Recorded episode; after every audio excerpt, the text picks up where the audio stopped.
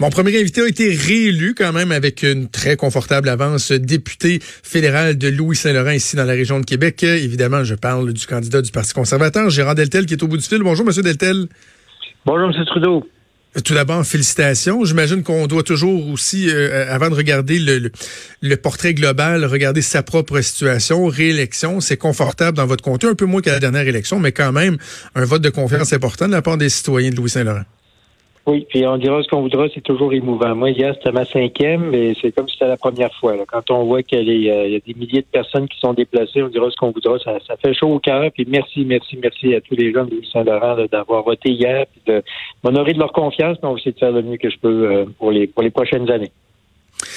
Euh, vous êtes quelqu'un qui avait euh, une fine connaissance et, compréhension de la dynamique politique. Si je demande à Gérard Deltel, euh, comment vous analysez euh, la performance de hier au global? Qu'est-ce qui a pesé dans la balance? Comment on explique le fait que votre parti n'a pas été capable finalement d'aller euh, ravir la victoire aux libéraux? Ben, premier, premier constat, un gouvernement minoritaire, c'est toujours un, un message qu'on envoie à la classe politique n'y a personne qui a été capable d'attirer, la, de fédérer le, le, soutien majoritaire des gens. Fait que ça, il faut qu'on en prenne tous conscience, tous autant que nous sommes, peu importe le parti, qu'on soit dans l'opposition officielle, deuxième ou troisième groupe d'opposition au gouvernement, on n'a pas, n'a pas réussi à avoir une majorité claire. Puis ça, ben, c'est un message que, que la population nous envoie, travailler ensemble. L'autre chose, on ne peut pas faire autrement non plus de constater que notre chef a quand même, et notre parti ont quand même performé dans certains secteurs auxquels on n'avait pas performé avant. Comme regardez les maritimes, on avait mangé une méchante volée de 32 à 0 il y a, il y a, il y a deux ans, il y a quatre ans. Puis là, hier, on a fait des guerres maritimes qu'on n'avait pas. On a maintenu euh, 16% de vote qu'on avait au Québec euh, et on a compris qu'en Ontario, ça a été beaucoup moins élevé que, que prévu. Puis, puis qu'il a voté pour nous autres? Mais on a augmenté en termes de nombre de sièges et aussi on a obtenu plus de votes que, que, que l'adversaire. Et ça, ben, si c'est même, s'il y a plus d'attention, je ne veux pas chialer après l'arbitre, là, je commencerai pas à dire que les règles sont, poches, là, mais la réalité, c'est que malgré tout, ben, même si on est dans l'opposition officielle, on a quand même eu plus de votes que le, que le gouvernement actuel, et ça veut, veut pas, le gouvernement doit en tenir compte aussi dans ses, dans ses politiques. Est-ce qu'ils vont en tenir compte? Parce que là, on a un gouvernement minoritaire qui est relativement confortable, à seulement 13 sièges de la majorité, avec le ah. NPD qui va pouvoir euh, avoir la balance du pouvoir. Dans certains cas, c'est même le bloc qui pourra peser dans la balance. C'est un gouvernement qui, oui, devrait être prudent, mais il tombera pas demain matin. Là.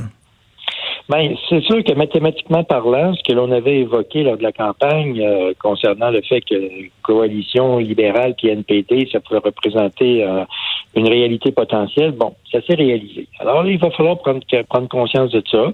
C'est sûr que les atomes sont beaucoup plus crochus entre le, Parti libéral puis le NPD que, mettons, entre le NPD puis nous autres. Ça, c'est évident. Alors, euh, il y en a un qui est dépensier, puis l'autre est pas mal dépensier aussi. Fait que c'est hmm. sûr qu'ils ont ils s'entendent. On va voir. Écoutez, un gouvernement minoritaire, c'est vote par vote, c'est euh, discours par discours, c'est budget par budget. Fait que ça va être ça va être du cas par cas.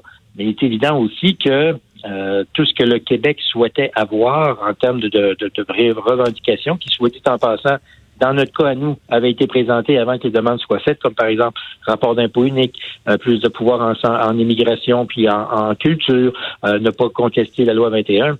Ben là, M. Trudeau a les coups des franges parce qu'ils sont chumés chumés avec le NPD là-dessus, mais pas du tout chumés avec le Québec. Fait que on en avait fait état là. Euh, quand vous n'êtes pas quand vous n'êtes pas au gouvernement, vous pouvez vous pouvez pas agir directement.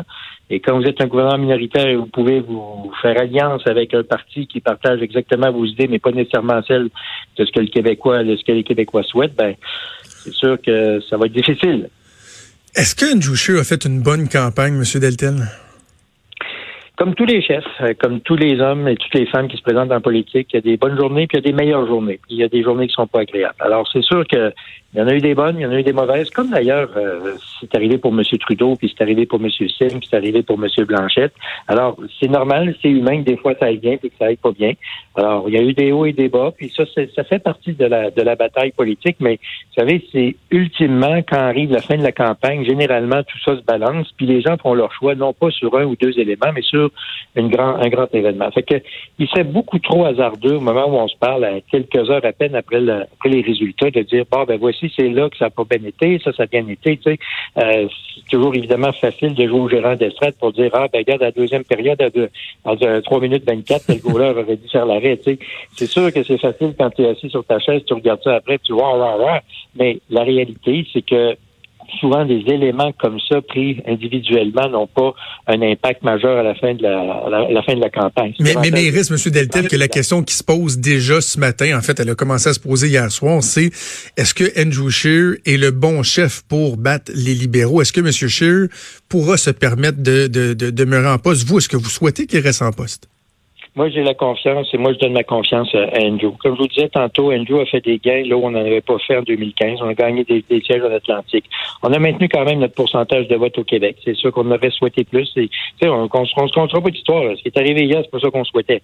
Sauf que quand on regarde puis on analyse la situation, on a quand même eu plus de votes que le Parti libéral. On a quand même fait des gains alors qu'on n'en avait pas fait en 2015 dans les maritimes. On a maintenu notre pourcentage au Québec. On aurait souhaité plus il y a quand même des éléments positifs là-dedans. Mais il reste que les membres devront se prononcer. Là. C'est quoi? C'est au mois d'avril qu'il va y avoir un congrès, comme euh, les statuts du parti l'exigent, le, comme vous n'avez pas gagné l'élection, il devra faire face à un test de leadership. Ouais, puis ça, ben, pour la petite histoire, faut savoir que, parce que c'est quand même un peu ironique tout ça, euh, le, le, Parti conservateur contemporain, donc parlons d'après la, la, fusion avec l'Alliance canadienne et tout ça, euh, n'a jamais connu de, de, situation semblable. Donc, on va être appelé à le vivre, puis on verra bien comment ça va se passer tout ça. Mais moi, je vous rappelle que j'affirme ma confiance à M. Scheer. Euh, mais nous, juste pour la petite histoire, parce que c'est intéressant, c'est en 1966 que le Parti progressiste conservateur avait adopté la, la, la position du review, la revision du leadership du chef. Et qui avait proposé ça? Le président des jeunes conservateurs du Canada, dénommé Charles Joseph Clark. Joe Clark, de High River, celui qui, en 1979, allait devenir premier ministre et celui qui, en 1983, lors d'un congrès à Winnipeg, perdait le leadership conservateur en raison de cette politique de revision que lui-même avait proposée quand il était président des jeunes, ce qui avait conduit donc, même si M. Clark avait eu 66,7% des votes de soutien lors du congrès à Winnipeg qu'il quittait la, direction course au leadership et Brian Mulroney le chef des conservateurs, précisément le 11 juin 1983. Et voilà pour le volet historique. Dernière question sur, sur, votre chef, parce que je, comprends, vous, l'avez bien dit, euh, vous appuyez votre chef, mais je pose la question de cette façon-ci. Est-ce qu'il y a quelque chose qui vous permet de croire que dans 18 à 24 mois, réélection, euh, euh, une nouvelle campagne électorale, les mêmes chefs sont en poste, qu'est-ce qui pourrait faire que le résultat serait substantiellement différent avec les mêmes acteurs en place? C'est toujours délicat de prévoir quoi que ce soit en politique, puis encore plus dans un gouvernement minoritaire, à savoir est-ce qu'il va y avoir des élections dans six mois, dans neuf mois, dans 18 mois ou dans 50 mois, dans, mettons, 40 mois. Parce que ça peut arriver aussi, là. Tu sais, euh, s'ils s'entendent comme Laurent Emploi, les libéraux et le NPD, ça peut durer longtemps, cette histoire-là. Ou encore, ça peut tomber rapidement, comme c'est arrivé en 1979 avec M. Clark, après neuf mois, puis boum, en élection. Alors, on peut difficilement présumer de ce qui va se passer. On va être attentif, on fait nos devoirs. Euh, on est 10 députés conservateurs du Québec, puis on va être là. On est 121 du Canada, puis on va être là. Et on comprend et on constate aussi que les libéraux sont là, puis ont reçu le, mandat pour gouverner le pays de façon minoritaire. Parlez-moi du Québec un peu, M. Deltel, avant qu'on se laisse. Est-ce que... Euh je, me questionnais tantôt, là, je réfléchissais à vive voix, puis je, à voix haute, puis je me disais euh, à quoi va servir là, euh, cette députation-là du, euh, du Bloc québécois? bon, 32 députés, est-ce que est-ce que François Legault sort affaibli de ça? On parlait de la balance du pouvoir, finalement, ce ne sera pas du tout le cas pour le Bloc québécois. L'analyse du Québec comme tel, quelle analyse vous faites? Deux choses. Deux choses. D'abord, il faut comprendre que sur euh, ce que le, M. Legault est plus fort, moins fort, ça appartient à la sphère fédérale, la provinciale. J'en ai assez dans, dans, ma, cour de fédérale je ne commencerai pas à jouer au gérant d'estrade au Québec. Il y a des millions de personnes mieux qualifiées que moi pour faire ça. Euh, mais concernant le Bloc québécois, ben c'est un peu ce qu'on se disait, euh, qu'on disait nous pendant les élections. Quand vous êtes absolument officiellement dans l'opposition, c'est rien que ça que vous voulez, mais vous jouez un peu avec le feu, puis le résultat, ben c'est la réalité. 32 euh, députés, euh, vous peuvent peut-être théoriquement avoir la balance du pouvoir, mais on sait qu'ils sont beaucoup plus à l'aise, euh, le Parti libéral est beaucoup plus à l'aise avec le NPD qu'avec le Bloc québécois. Et toutes les revendications du Québec ne pourront pas aller plus loin que ça parce que le NPD puis le Parti libéral ne veulent pas.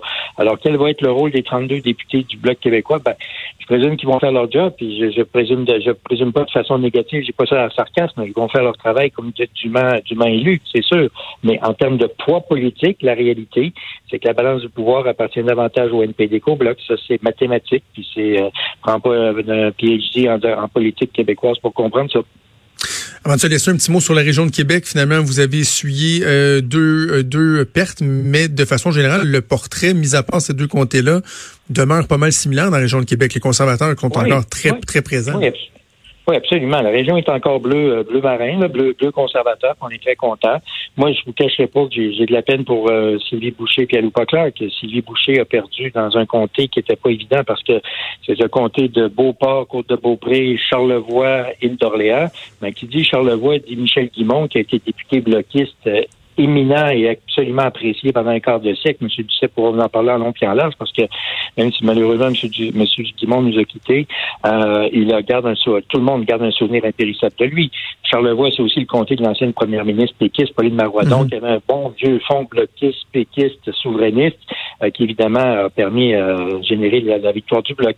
Quant à, quant à Beauport-Limoilou, moi j'ai beaucoup, beaucoup de peine pour mon ami Alou Clark, qui était un député remarquable, exceptionnel, sincèrement j'ai jamais vu un homme se donner autant pour ses, pour ses citoyens et son travail sérieux et rigoureux en chambre. Puis je l'ai dit sans flagornerie, puis surtout pas par partisanerie. Tout le monde reconnaît qu'Alou Clark a fait un travail remarquable. La politique étant ce qu'elle est, ben, toujours délicat, mais on, on c'est pas, c'est pas un vote de non-confiance envers Aloupa qui, qui s'est fait raider hier dans Beauport-Limoilou.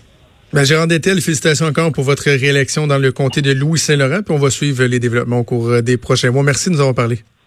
Merci, M. Trudeau. Au revoir. Merci. Donc, euh, Gérard Deltel, fraîchement réélu. Je avant d'aller en pause, Maud, je te partage une réflexion. Ceux qui pensaient que euh, la question de l'avortement euh, avait plombé les conservateurs au Québec, ce qui est totalement vrai, mais tu sais, j'entendais des gens dire là, ah, c'est donc bien épouvantable, là, à cause de cette question-là au Québec, finalement, les conservateurs ne seront pas élus ou quoi que ce soit juste vous dire, ça n'a rien changé sur le résultat global parce que les conservateurs à 121 sièges, là, mettons qu'au Québec, ils en font euh, 20 au lieu de 10. Le double, ce qui aurait été exceptionnel. une vague conservatrice à 30, 40, oubliez ça, c'était impossible, ça n'a jamais été dans, dans les plans. Même si on avait fait 10 de plus, probablement que c'est des sièges que le bloc n'aurait pas été cherché, donc ce qui n'aurait pas changé grand-chose euh, aux, libéraux. Là. Tu, comprends ce que je veux dire? Ça fait pas moins, euh, ça fait pas une différence de deux, là, dans le sens que l'autre en perd un, toi t'en gagnes un. C'est juste, là, t'en gagnes un de plus. Et donc, tu sais, mettons, on aurait quoi, 130, 132 contre 157, ça aurait rien changé. C'est vraiment le euh, l'Ontario. C'est vraiment l'Ontario qui a, qui a tout joué. juste avant d'aller en pause, je me permets un petit clin d'œil que je voulais faire tantôt. Oh, ben là, je pense que je sais où tu t'en vas, mais je suis pas sûre, mais je pense que ah, peut-être ben, Peut-être que non. Peut-être que tu le sais pas. Euh, j'écoutais, évidemment, je reste à Québec, tu sais, puis j'écoutais euh, un peu de radio. C'est important de faire le tour, d'écouter ce qui se dit ailleurs. Puis j'ai entendu des critiques euh, à l'endroit de, de Québécois. OK. oh, Québécois, là, il y en a, oh, c'est le bloc québécois, là. T'sais, étant donné que Pierre-Carl Pelado, souverainiste reconnu, ancien chef du Parti québécois, et euh, le, le, boss de Québécois, ben là, ces gens-là pensent qu'on travaille tous un peu pour M. Pelado, pour les intérêts personnels partisan politique de M. Pelado et que là, on aurait favorisé le Bloc québécois, comprends-tu, pour aider à la renaissance du Bloc, pour leur faire du bien. Et que là, dans le fond, là, il y aurait comme une espèce de manipulation de l'électorat.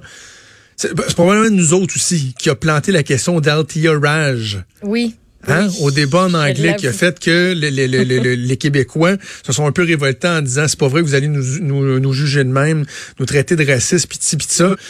C'est probablement toute la faute des Québécois. Le point que je voulais faire est celui-ci.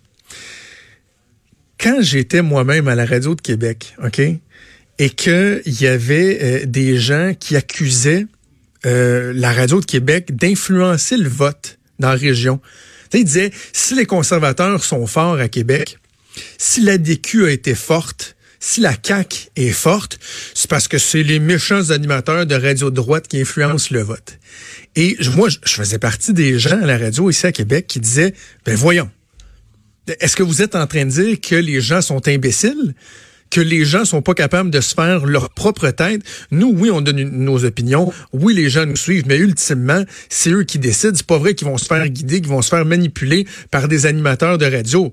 on disait toujours à preuve, regardez, là, la vague orange, là, certainement pas les animateurs de radio de Québec qui l'avaient, euh, qui l'avaient suscité. Tu sais, on se défendait bec et ongles en disant que les gens étaient assez intelligents pour se faire leur propre idée. Or, là, ces mêmes personnes-là laissent entendre que le public, que les électeurs, que les citoyens québécois sont des crétins qui se font bourrer par des journalistes et des chroniqueurs de Québécois.